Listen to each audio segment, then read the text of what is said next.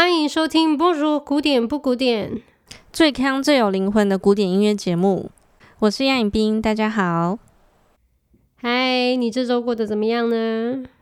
嗯，我过得就老样子啊。你呢？虽然我才刚结束一月的滑雪假期，但是我前一阵子又再去了。然后杨老师对此非常的不满。因为我是很临时才决定要去的，那刚好我要去的前一天就是我们要录音的前几个小时，然后我就丢个讯息给他说：“嗯，我要走了，你自己单飞。”所以他现在非常气，很堵然，他不想录了，真的不录了，不录了。今天出太阳，我也不想录了。我每次去滑雪的时候，我就有一个心得：小孩滑雪的时候学得很快，而且就是他们也不会怕。不怕摔跤，他反而要更快，然后他想要摔得更厉害，因为他觉得很好玩，一切都是很有趣、很好玩的。但是大人呢，就是会给自己设很多限制跟包袱，就哎怕太快啊，哎呦怕摔断腿啊，哎呦不会这个，不会那个，宽在哪里？到底脚掌要怎么转？反正就是很烦就对了。就是我觉得大人都没有搞清楚一件事，就是你越想要控制，就你更无法控制。就很多事情你要顺其自然，你不要一直想控制它。真的诶，大人的包袱好重哦。对，就是你怕东怕西，最终你不就还是要面对吗？嗯，可能是大人觉得自己拥有很多，很怕失去，或是怕自己筋骨已经很硬了，经不起摔。对，我觉得，其实我每次在法国呢，我就会有一个很深的感触，你会觉得这里人养小孩好像没在怕，就是让他们狂摔。狂跌，然后父母也非常相信各种教练的，就真的如果摔到受伤或什么之类，他也不会觉得说哦，教练你为什么要操死我的小孩，然后让他摔成这样？他们就会觉得你摔了你就学到一课，就反而不会怪东怪西，甚至很鼓励自己的小孩去摔、去受伤、去尝试。那难怪法国的小鬼都是比较独立耶，原来就是因为这样子。但是。那法国的大人呢？我就跟全世界的大人都差不多，就是很想要控制啊，很怕东怕西，想东想西啊。然后教练叫你做什么事情呢？你就说我真的是啊，可是我就是不会啊，就还会那种见笑转生气什么的，蛮好笑的。嗯，就是我自己本身，嗯，我觉得你只要有好的防护，你就应该要百分之百的放松。然后听专业的人给你的建议，就例如说，呃，滑雪的时候你要知道怎么样是对的跌倒，你会受伤最小，你还是可能会痛，可是你不会有重伤。那你要试着去接受这件事情。我自己在滑雪的时候，因为我上的是那种进阶班，会练很多新的技术啊，什么鹤式之类的。我觉得要学新技术之前，你就是要敢突破你自己。可是常常你突破自己的时候，因为你还重心不稳嘛，你的肌肉啊或者技术还不够熟练，所以我很常跌倒。但是真的是你有跌，你才会学。所以我是我们班上进步最快的，因为我总是一直想突破的我的界限。我觉得不怕不怕摔，不怕犯错是。蛮重要的。比起来，台湾社会好像更难接受任何一丁点的出错或是不完美。从小我们学到的教育，好像是非常希望你一次就成功，你是个天才，那你最好没有后面这种很狼狈的这种错误啊。没错，或像是我觉得台湾不是很鼓励有勇气的行为。嗯，像很多登山客，嗯，或是想要挑战自己的一些人，他可能发生一些意外啊什么的，然后就会需要派什么直升机啊、救难队去救他们。哇，然后新闻下面就会干掉他们啊，说哦要浪费公帑啊，浪费我们的纳税钱呐，然后自己不会想好，然后就要去登山。就我不可否认，有很多人对登山或是一些运动，他们没有基础的知识，他不会看海象，也不会看气象。然后更不知道要带什么保暖衣物，或是要穿什么装备。可是也有很多人是专业人，可是他想要挑战自己，就他做好很万全的准备，但是他想要在很极端的的限制下去挑战自己的话，如果失败被骂死，其实这一点我还蛮不能理解的。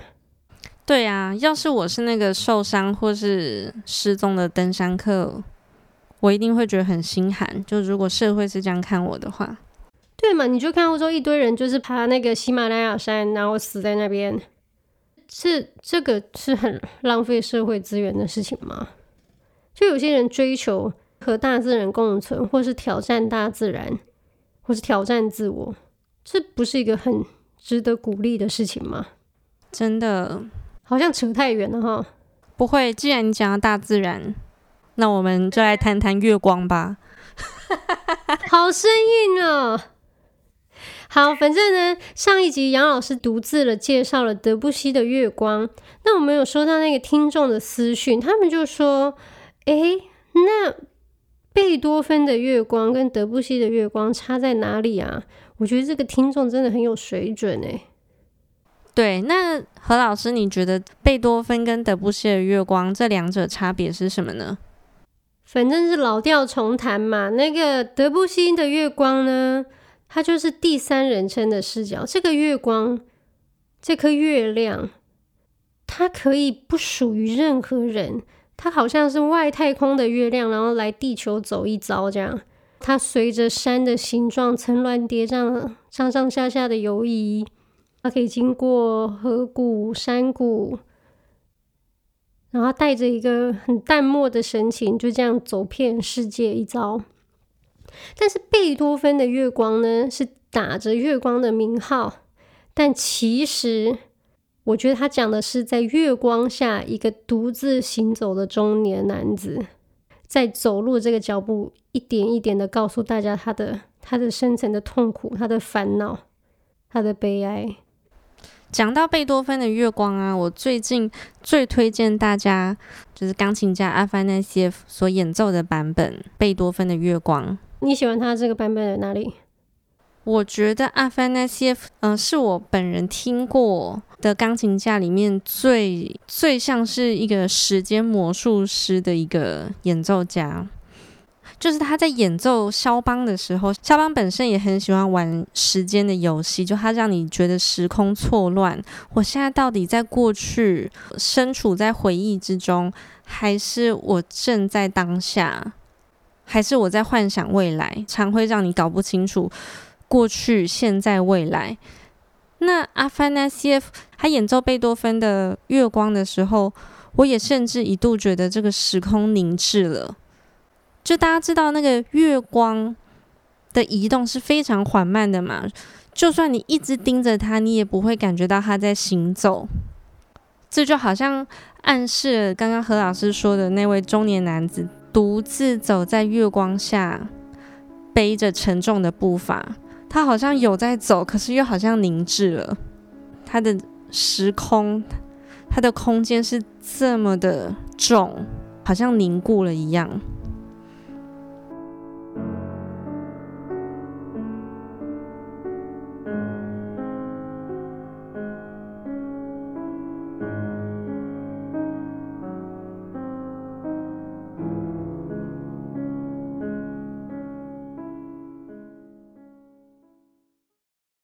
来对比看看两个月光的开头。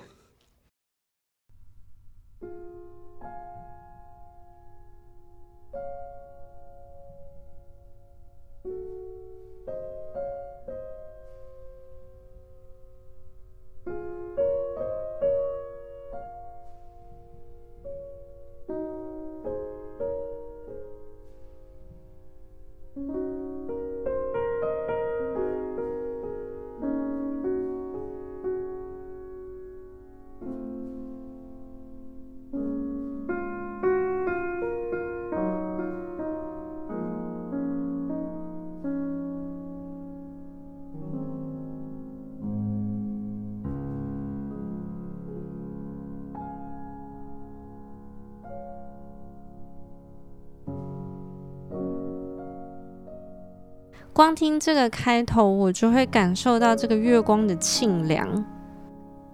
嗯，我跟你想的不太一样，就是这个开头会让我觉得爱爱内含光的感觉，就是月亮的那个光晕，既远且近，忽明忽暗，他好像不是很愿意跟你亲近的感觉。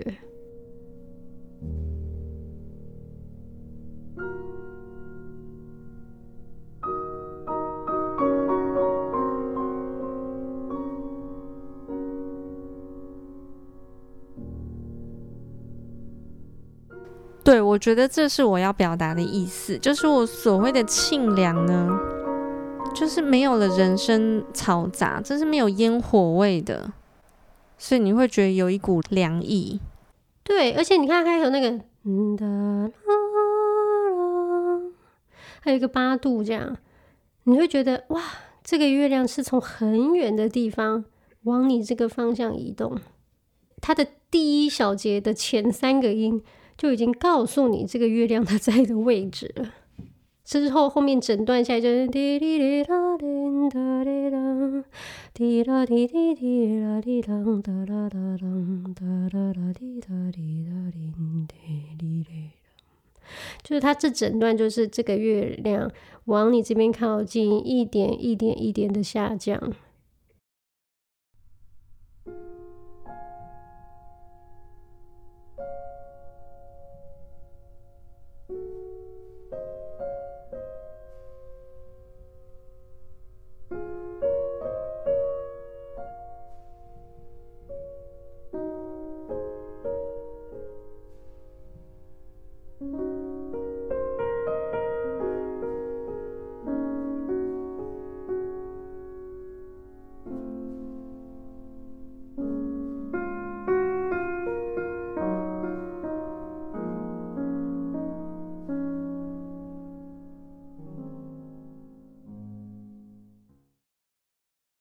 唯一一个上行就是嗯哒啦啦，就只有第一句第一小节这个往上，后来就一路下来。然后我们来对比一下贝多芬《月光》的开头。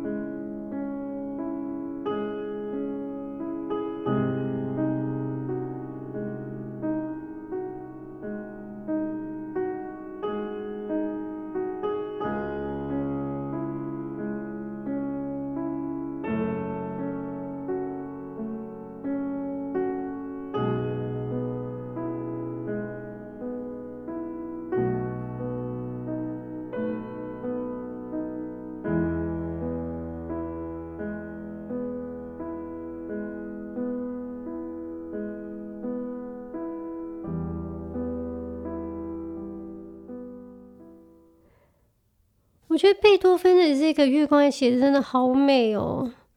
为什么我会一听到我就觉得说是一个很沉重的中年男子在举羽前行呢？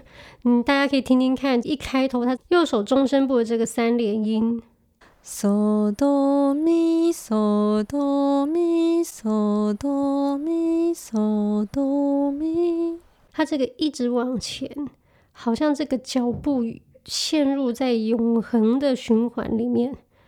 三连音一般，你看我们会用在华尔兹嘛，或是一些比较轻快。三连音就是一个很顺溜下来的一种感觉。可是这里的三连音，你就会觉得啊，好像走入死胡同的一串音符。每下脚前的那一步。都是充满忧思跟沉重的，可是它的音高并没有特别低啊，而且还是右手弹的呢。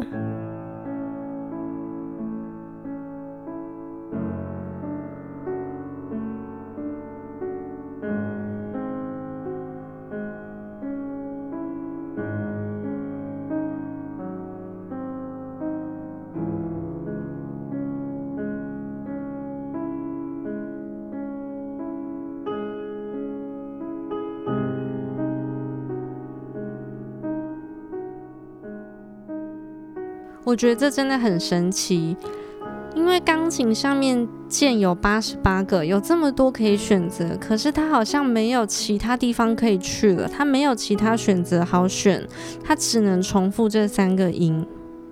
对，我觉得伟大的作曲家之神奇处在，你看明明很沉重的脚步，可是下面还有好多低音域呢，对不对？他为什么不去左手弹一个很低的？就有时候，我觉得人生就是这样子，真正的沉重和痛苦不在表象，你必须要看到他的内心，不是表象，就是说 OK，因为很深沉，所以呢，我们就要用低音来表现很沉重的感觉。那我觉得这个，就他就离理解艺术还有很远的距离。伟大的作曲家或艺术家，他可以跳脱。外表的字号，它可以在很高很高很高的音域表现出极度的沉重，可是它也可以在非常低的音域表现出轻巧，这就是艺术的神奇之处。对，你说在很。高音域的地方表现出他的音乐的沉重，让我想到贝多芬的最后一首第三十二首钢琴奏鸣曲的最后一个乐章，他就是在极高的音域一直徘徊，可是你一点都不觉得轻巧，他好像就把你绑住了，你跳脱不出去，反而觉得很沉重、很痛苦，就是一种诡异的沉重，嗯。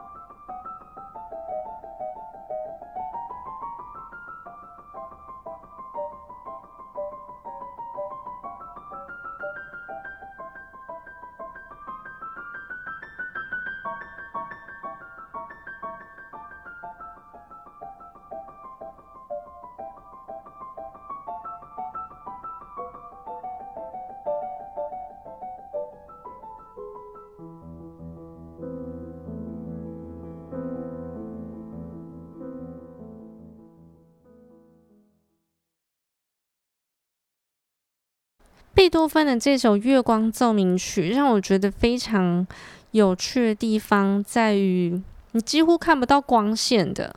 那为什么它要叫月光呢？就是月光好像某部分代表他的脚步是如何的晦涩、晦暗。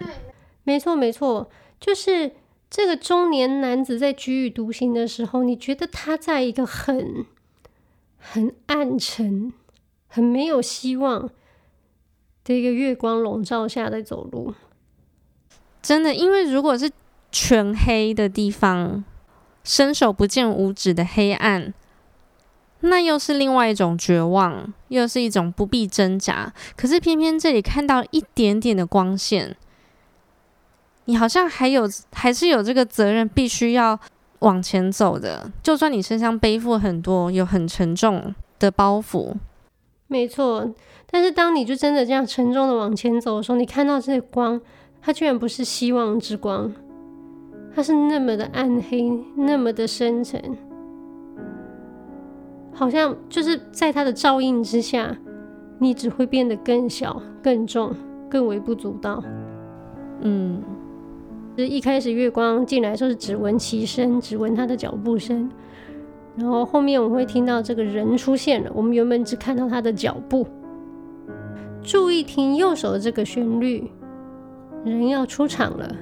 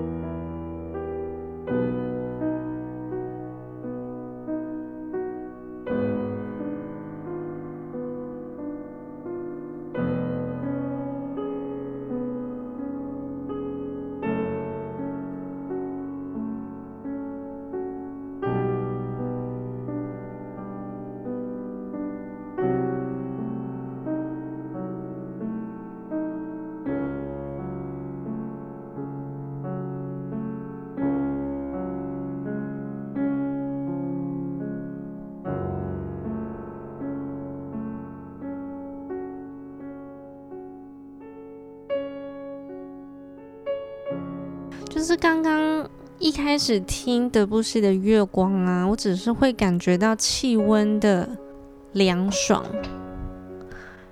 不过现在听到这个人类的脚步声在贝多芬的月光里面出现的时候，你就会觉得，就是从骨子里面冷上来。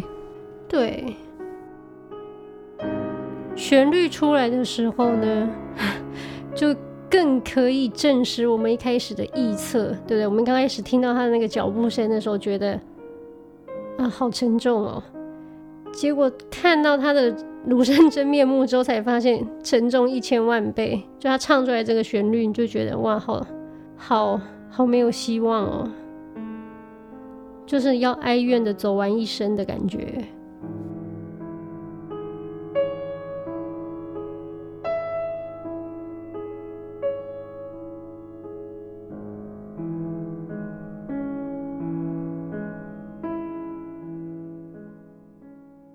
我听到这个旋律的时候，就觉得很替他心痛，就感觉这真是一个伤痕累累的人，还是不得已要走下去，就感觉是一个很有故事的人。嗯，他身上的那个重担已经压得他，就是想要歌唱出希望都没有办法。他的上行的音型，你都觉得就是将死之躯，就拖着他的残败的烂身体，然后就在那边拖着，不得不走这样。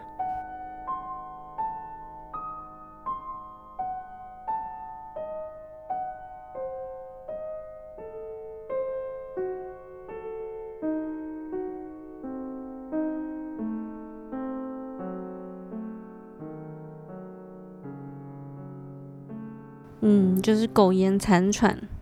那相较之下，德布西的月光，你看它是一个多没良心的月亮，对不对？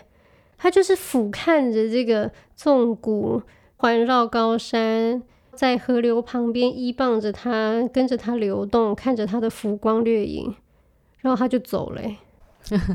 对，因为相较起贝多芬非常的入世，德布西就真的是一个出世的高僧。这个时候。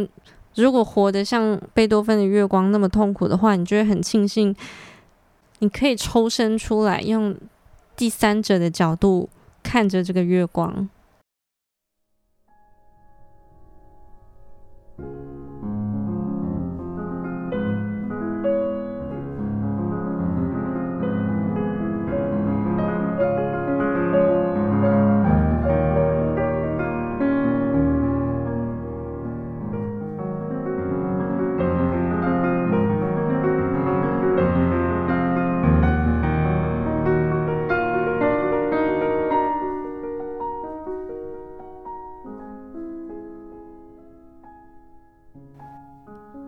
我觉得这次这个听众提出的这个问题真的非常有趣，这也是我们第一次尝试这样把两首相同的曲名、不同的作曲家，然后来做一个简单的对照。会希望各位听众会喜欢我们这一次的新尝试。好，又到了回留言时间。虽然前一阵子因为我的心情跟人不在的关系，我们暂停了几集，那我们又要重新开始了。有一位听众 M Merrick。他说讲的超赞，两位才女有机会可以讲讲布拉姆斯创作 Symphony Number Three，特别是 Third Movement 吗？嗯，Please，都没听过别人聊这个。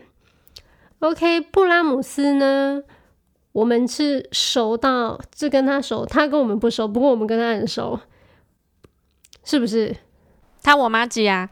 对，布拉姆斯，其实我们想要把他的那个交响曲啊、钢琴协奏曲啊、小提琴协奏曲都完整的介绍一遍，所以不久的将来，我不知道在几个月后我们会介绍的，别担心。记住何老师讲这一句话哦，就是过几个月他一定会讲哦，因为开太多空头支票，对不对？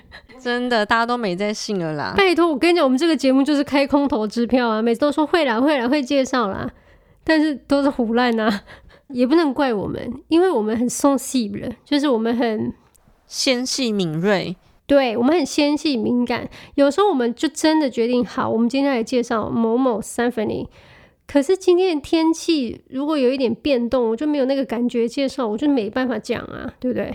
对，你总不能叫我们昧着良心乱介绍吧？对呀、啊，我跟你讲，天气对我影响很大的。出大太阳的话，我是没心情介绍很深沉的东西。我想要赶快介绍轻松，然后我要出去晒太阳 picnic 了。我要来回一位 Sophie 薛的留言，他说很喜欢五星，一开始是从 Spotify 听，但真的好笑又有内容，疗愈我，每集都爱，所以来这告诉大家爱心爱心，谢谢 Sophie。我觉得大家都有 catch 到我们的点，就是我们又好笑，但是又有灵魂，你们懂。对，那最近留言有点少，我希望大家不要忘记继续给我们留言跟五星，不然我们下次节目就没内容了，就没有留言可以回了。那各位听众，欢迎加入我们的 IG，然后我们的脸书，还有不要忘记加入我们脸书的社团“不古典俱乐部”，我们常会在里面放一些比较精辟的一些音乐分析的文章。那如果以上都没有加入，但是有抖内的话，那也 OK，没关系。OK，拜拜。